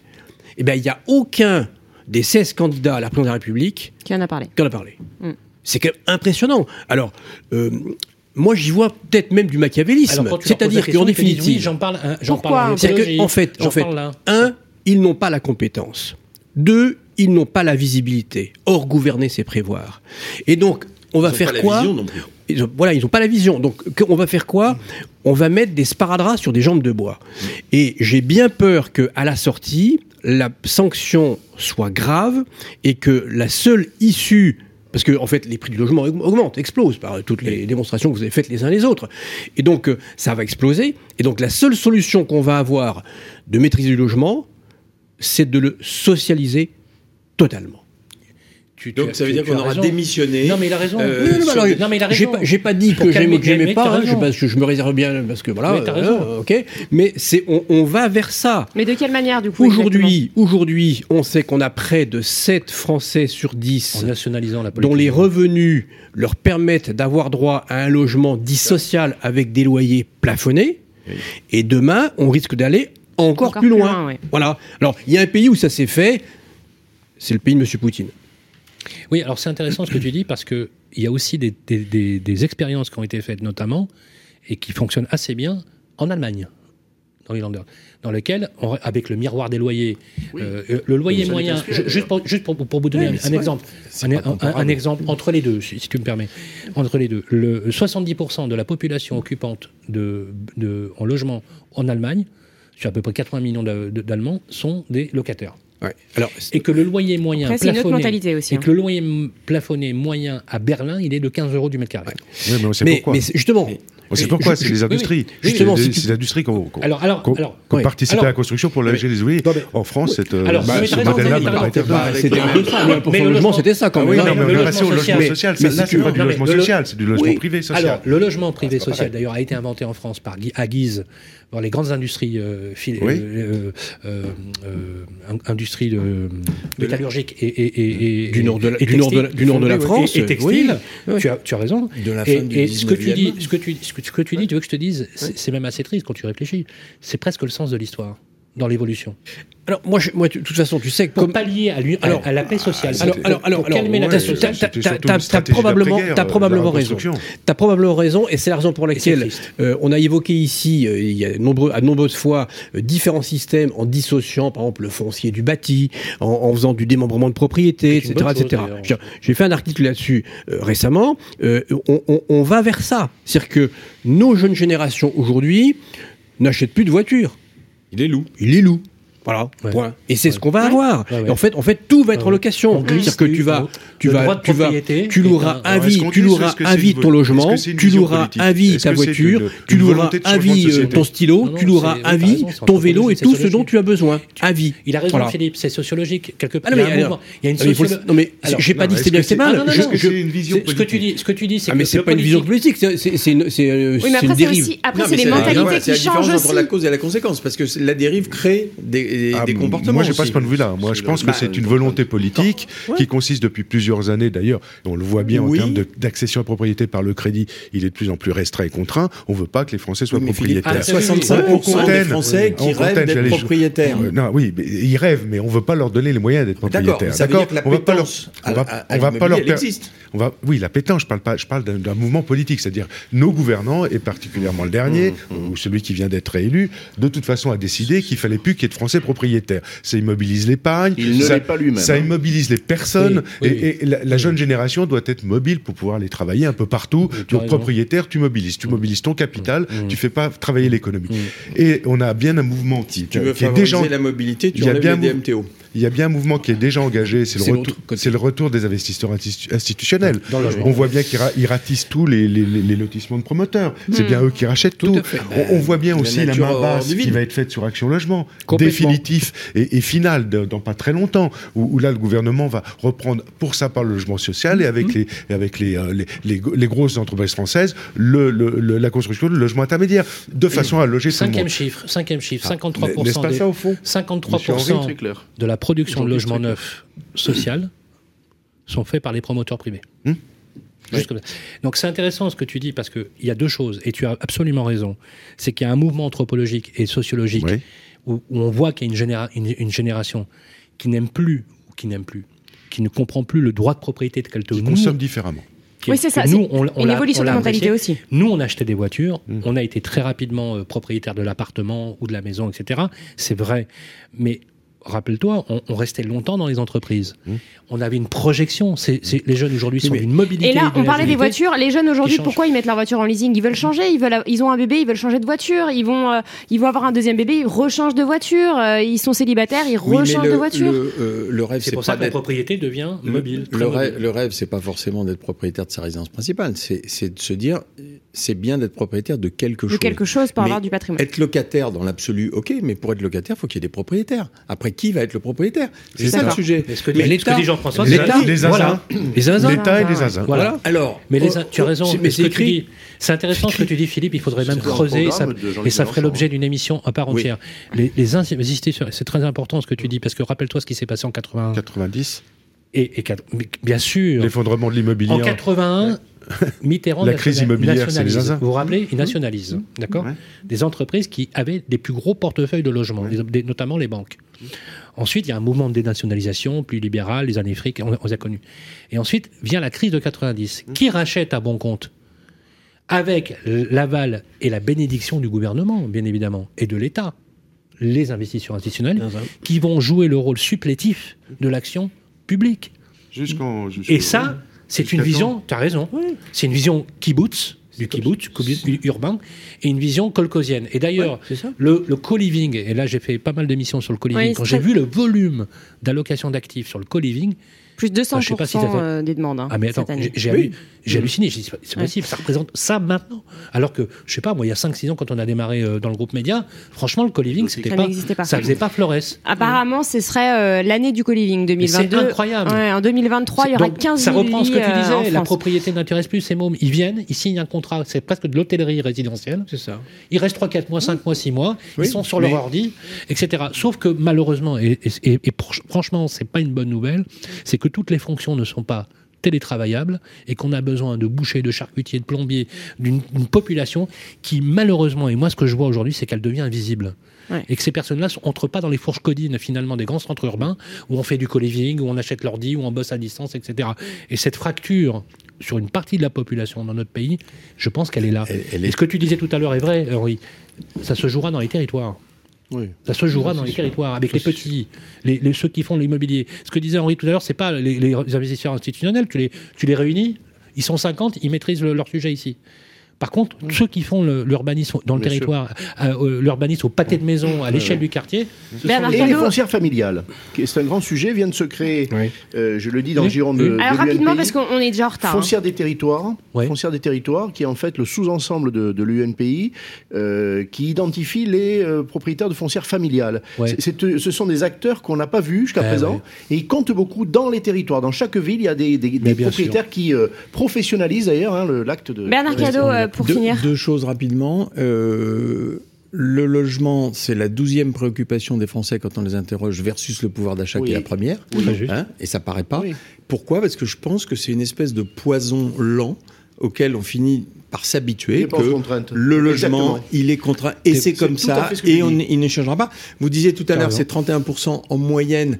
Il faut rappeler que plus le revenu est bas et plus le taux augmente, Augmente, et que les, évidemment. les revenus les plus bas, C'est de l'ordre de moyenne. 50%. Non, Donc c'est 40 et 50%. voilà. Donc, donc c'est, c'est un vrai Sérieux. sujet. Deuxième chose, rien à voir, mais là aussi, je pense qu'il y aura beaucoup de mal à atteindre les objectifs qui ont été fixés par le président pendant la campagne, qui étaient de 700 000 rénovations de logements par, Par an. an. Oh par an. hein. On a évalué, alors personne n'est d'accord avec les chiffres, mais euh, la FNAM a lancé le chiffre de l'ordre de 8 millions de passoires thermiques avec un calendrier du DPE qui va euh, nous, j'allais dire, non, j'allais pas le dire, qui va nous, nous, allez, nous péter la gueule euh, en, en 2000, C'est pas grave. 2025. Si vous faites le calcul, même si on arrive à faire 700 000 rénovations par an, fois 5 ans, ça fait 3 millions. Mais oui, on n'arrivera jamais. Et on sera loin des besoins. Et rien ne dit qu'on a la capacité technique de faire 700 000 par an. Mm. Voilà. c'est juste impossible, tu as raison. Messieurs, nous allons passer au blind test. Les têtes brûlées de l'immobilier, le blind test. On en parlera dans une, une prochaine émission, euh, Jean-François euh, Buet. Mon blind test euh, spécial ce soir, version. Euh. Qu'est-ce qui se passe? Non, on en posera l'apéro avec Voilà, parfait. Euh, Il y a un apéro après pour, pour nous. Donc, blind test spécial. Qui a dit ça? Version politique. Donc en fait, c'est-à-dire que bah, je vous dis des phrases et vous devez me dire Ah, c'est intéressant. ça. quel Ah, politique a dit ça. Si jamais Il n'y a pas de musique alors là. non, alors attention, il y a peut-être avoir une chance de marquer Si des points. jamais vous ne trouvez pas, alors à ce moment-là, je vous passe l'extrait, mais c'est voilà, c'est- plus facile. Et juste les deux derniers, en revanche, c'est des, des petits extraits euh, Musicaux. Voilà. Voilà. Alors, premier, première phrase. Mais vous avez tout à fait raison, Monsieur le Premier ministre. François Mitterrand. Mitterrand, face à Jacques Mitterrand. Chirac. Vous avez Mitterrand. tout à fait raison, monsieur le Premier ministre. Un point pour euh, Bernard, euh, Bernard Cadoff. Deuxième extrait. Comme le disent les Chinois, qui n'est pas venu sur la Grande Muraille n'est pas un brave. Et qui vient Royal. se- Bravo. Oui. le disent les Bravitude. Chinois, La qui n'est pas bravitude. venu sur la Grande Muraille n'est pas un brave. Et qui vient sur la Grande Muraille Ah, la bravitude. conquiert la C'est- C'est bravitude. le jour où elle a sorti la bravitude. En janvier 2007, euh, elle était euh, candidate. Ils l'ont ressorti du je pense. Alors, Elle, Oh. elle- elle pense peut-être qu'elle va être ministre. Ça, je c'est trouve facile. que Jean-François est très en forme. Oui, il est en forme euh, ce soir. Je vais aller au lac de Caume ce week-end. Le cherche pas, s'il te plaît, Sylvain. Tu, tu sais quand il s'énerve, comment ça finit J'aime bien. Ça finit en procès, en général. On en a eu 15 cette année, c'est bizarre. Bon. Oh, bah, chacun son tour. Bon, allez, troisième extrait. Il y a eu moins d'émissions. On peut décider de ripolliner tout seul la façade. Bah, Emmanuel Macron. Macron. Ouais, Macron. allez, On peut Henri, décider de c'est le plus ripoliner tout rapide. seul la façade, mais enfin, c'est pas, on est, c'est une copropriété. Donc à un moment donné, dans une copropriété, vous pouvez pas dire du jour au lendemain, ça s'appelle plus la Oui. copropriété, ça s'appelle comme j'ai décidé. J'étais obligée Ça de le mettre celui-là dans cette émission, j'étais obligée. On va ripolliner. Il pourrait être syndic après. Ouais, c'est sûr. ouais. Il est, c'est, c'est- Un peu plus difficile. celui de la France. Je voudrais leur dire qu'on a reçu le coup de pied au derrière, mais ce n'est pas parce que vous voulez renverser la table que vous descendez de la voiture. Sarkozy. Oui Je voudrais leur dire Bravo.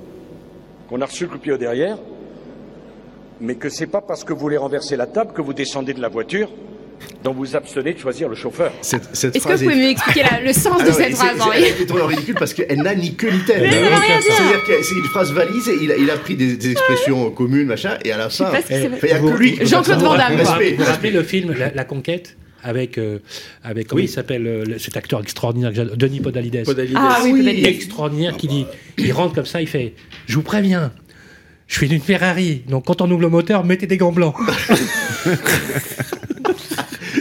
et il paraît Et, qu'il l'a vraiment dit en réunion.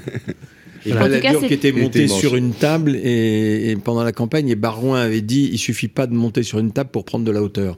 Ah, drôle. ou Dominique Duvillepin quand Sarkozy est élu qui dit il va nous faire une, une France à sa taille C'est vrai. Oui, et qui dit aussi qu'on n'est pas capable de, de- de garder sa femme comme on le veut qu'on garde la France. Voilà. pas Ça, mal, c'était hein. Il n'a pas que brillé. assez cruel. Il n'a pas que brillé. Pas Mais, mais, mais je, je, je, je dirais qui a dit, qui a dit, euh, je, je, ne- il répondait aujourd'hui, je ne vais pas bien, je ne vais pas mal, mais rassurez-vous, je ne manquerai pas de mourir un jour. Cinquième phrase. C'est le, général de Gaulle. Ah, Ah c'est oui, Gérard c'est de Gaulle. Cinquième phrase. Bon, c'est facile aussi. hein. Vous savez, il y a un sketch de Cadmerade euh, qui s'appelle Jean-Michel à peu près. Bah là, c'est Jordan à peu près. Jordan Bardella. Non, oui, mais bah c'est pas lui qui l'a C'est pas dit sur lui. lui-même. C'est euh, Bah Darmanin. Ah, Darmanin. Darmanin. Ah, d'accord. Vous savez, il y a une, euh, un sketch de Cadmerade, euh, euh, c'est Jean-Michel à peu près. Là, c'est mais- Jordan, à peu près. Bon. Et, et d'ailleurs, euh, Jordan Bardella répond Bah vous, c'est pas Jean-Michel Cantable. Voilà. Fallait regarder le débat, là, C'est bon, ça. Ah ouais. Ils sont bons, nos politiques. Je l'ai regardé, il y a du niveau, je ne me pas. Ah, les, Il y en a eu beaucoup. Eh, on est loin de Georges Marchais Ah, quand même. ouais. hein. Bon, les sociaux maintenant. hein, ils en font les- Sixième phrase Jeanne, au secours Ah, ben ça, c'est Jean-Marie Le Pen. Ah, oui. Tu te rappelles ça 1er mai devant la 2015. Devant la statue. Ah, devant la statue, euh, dans le premier aux Tuileries de Ah, Jeanne d'Arc, quand ça se passait pas très bien euh, euh, au Front National. Oui. Septième extrait. La République, c'est moi. C'est moi qui suis parlementaire. Poussez-vous de là Ouvrez cette Ah non, porte ouais, Mélenchon. Mélenchon. Ah oui, Mélenchon. Mélenchon Allez, on y va On pousse, on pousse. La République, c'est moi C'est moi qui suis parlementaire Ça Poussez-vous va là, lui, ouvrez-moi lui cette porte coller Allez longtemps à la On va voir hein. qui va avoir le dernier mot ici Allez, on pousse Il y avait Coquerel, il y avait. ils étaient quatre- C'est quatre, Jean-François cinq qui a dit parlementaires, euh, euh, Mélenchon. Non, je me suis trompé. c'est- Je crois que c'est Bernard. Non, non, Non, c'est c'est tous moi, les deux. c'était moi. Non, c'est toi. Bah, euh, Philippe. hum, Allez. le, le rouquin, là. je sais plus Pas comment mal. Ah oui. Euh, euh, quoi, quoi, euh, Quoi, quoi, il s'appelle euh, Catenins. Catenins. Quatennens. Adrien Ouais, qui, est Catenins. très bon, qui a vraiment, qui est qui a- très bon. qui a vraiment une très Il a une bonne dialectique, euh, une très bonne tête. Hein, oui, il, a une très- il donne vraiment envie. Huitième extrait, enfin huitième phrase. Vous ne voulez pas parler du passé, je comprends bien, naturellement, et vous avez tendance à reprendre le refrain. euh, C'est François Mitterrand, Mitterrand Giscard. face à Giscard. Vous êtes le Exactement. Vous m'avez reproché d'être l'homme de passé, Ouais, du passé, et moi je vous reproche. D'être le du président. Ouais. Vous ne voulez pas parler du passé, je comprends bien, naturellement. Euh, et vous avez tendance un peu à reprendre le refrain d'il y a sept ans, l'homme du passé. C'est quand même ennuyeux que dans l'intervalle, vous soyez devenu, vous, l'homme du passif. C'est bon. Dernière phrase et après on passera aux l'esprit, deux hein. à On aime la écouter. politique dans ce pays quand même. hein. Je suis endetté à hauteur de 5 Je suis endetté personnellement à hauteur de 5 millions d'euros. Ah ouais, ouais, Ah, j'ai oublié de personnellement.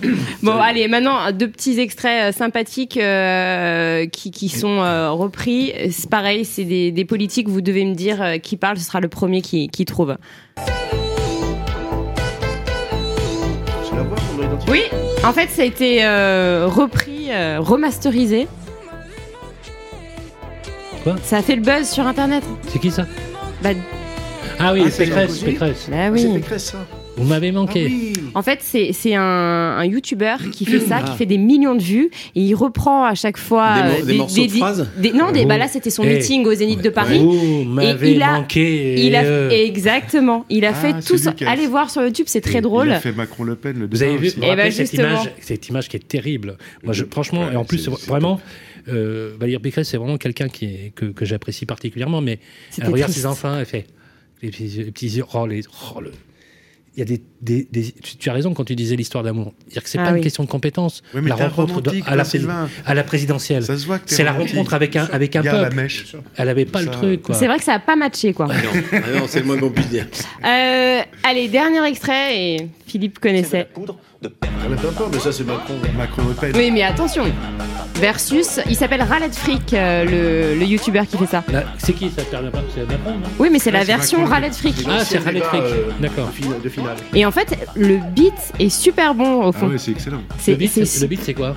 C'est c'est le ce que ce qu'on entend derrière. D'accord. je- je- Et, et non, Tu sais quoi? Je, je me transforme en musicazo, c'est extraordinaire. Il faut se rappeler le J'ai plus qu'à 45 prendre 10 tours. cm d'eau quand même. Il faut se rappeler le 45 tours d'Olivier Lejeune. Ah Ah oui, oui. C'était un bel exercice qu'il avait fait, ce qui a eu un succès fou d'ailleurs. Hein. Euh, vous vous rappelez, où il, il- il prenait, euh, alors avec de la musique, hein, euh, des, des, euh, Des morceaux de phrases. des morceaux de phrases et, et il disait, euh, il s'adressait aux politiques. Alors vous, qu'est-ce qu'on dirait il, il avait pris des morceaux de phrases de chansons populaires euh, qui prêtaient à ses politiques. C'était très bien fait. Bah là, allez aussi voir cette chaîne YouTube Raled Frick, ça va vous plaire. Il y a un acteur aussi qui faisait parler des animaux là, comment il s'appelait déjà? Qui était Ah oui, qui était génial sur YouTube, mais il y a Ah encore oui, les oui. vidéos. Ah ouais, qui- comment Et il je, je regarde pour me détendre. C'est Celui des- qui faisait, qui faisait euh, C'est qui- pas qui- Bouchité Patrick Bouchité. Oui, Ah, Patrick Oui, c'est ça. C'est Oui, génial. C'est Extraordinaire. génial. C'est extra. Extraordinaire. Bon, l'émission se termine 1h26 quand même. hein. Bah, on, On a comme battu les d'habitude. records. Non, comme d'habitude. Euh, non, là, je pense qu'on est sur un record. On euh. a déjà fait 1h45. non. En on tout va cas, découper un peu. Hein, on va merci découper un peu. beaucoup. Voilà, c'est ça. Merci beaucoup, euh, Sylvain. Merci Bernard. Merci Henri, Philippe. Jean-François. Ah, merci bonheur. à notre technicien Ça Théo Benoît on se revoit le mois prochain. On se revoit évidemment le mois prochain, j'espère. On, on fixe une date tout de suite après, hein, Ah, parce voilà. que Voilà. vous avez tous des emplois du temps très chargés, surtout. Henri. On fait un coucou à nos auditeurs et tous À ceux qui nous bientôt, ont manqué. au mois prochain. Ciao, ciao. Au Voilà, postez, likez, Salut, voilà. Salut, salut. Faites des commentaires sympas sur Jean-François notamment. On se retrouve donc le mois prochain pour un nouveau numéro des têtes brûlées de l'immobilier qui sont très brûlées. Les têtes brûlées de l'immobilier, une émission à réécouter et télécharger sur le site et l'appli radio.imo et toutes les plateformes de streaming.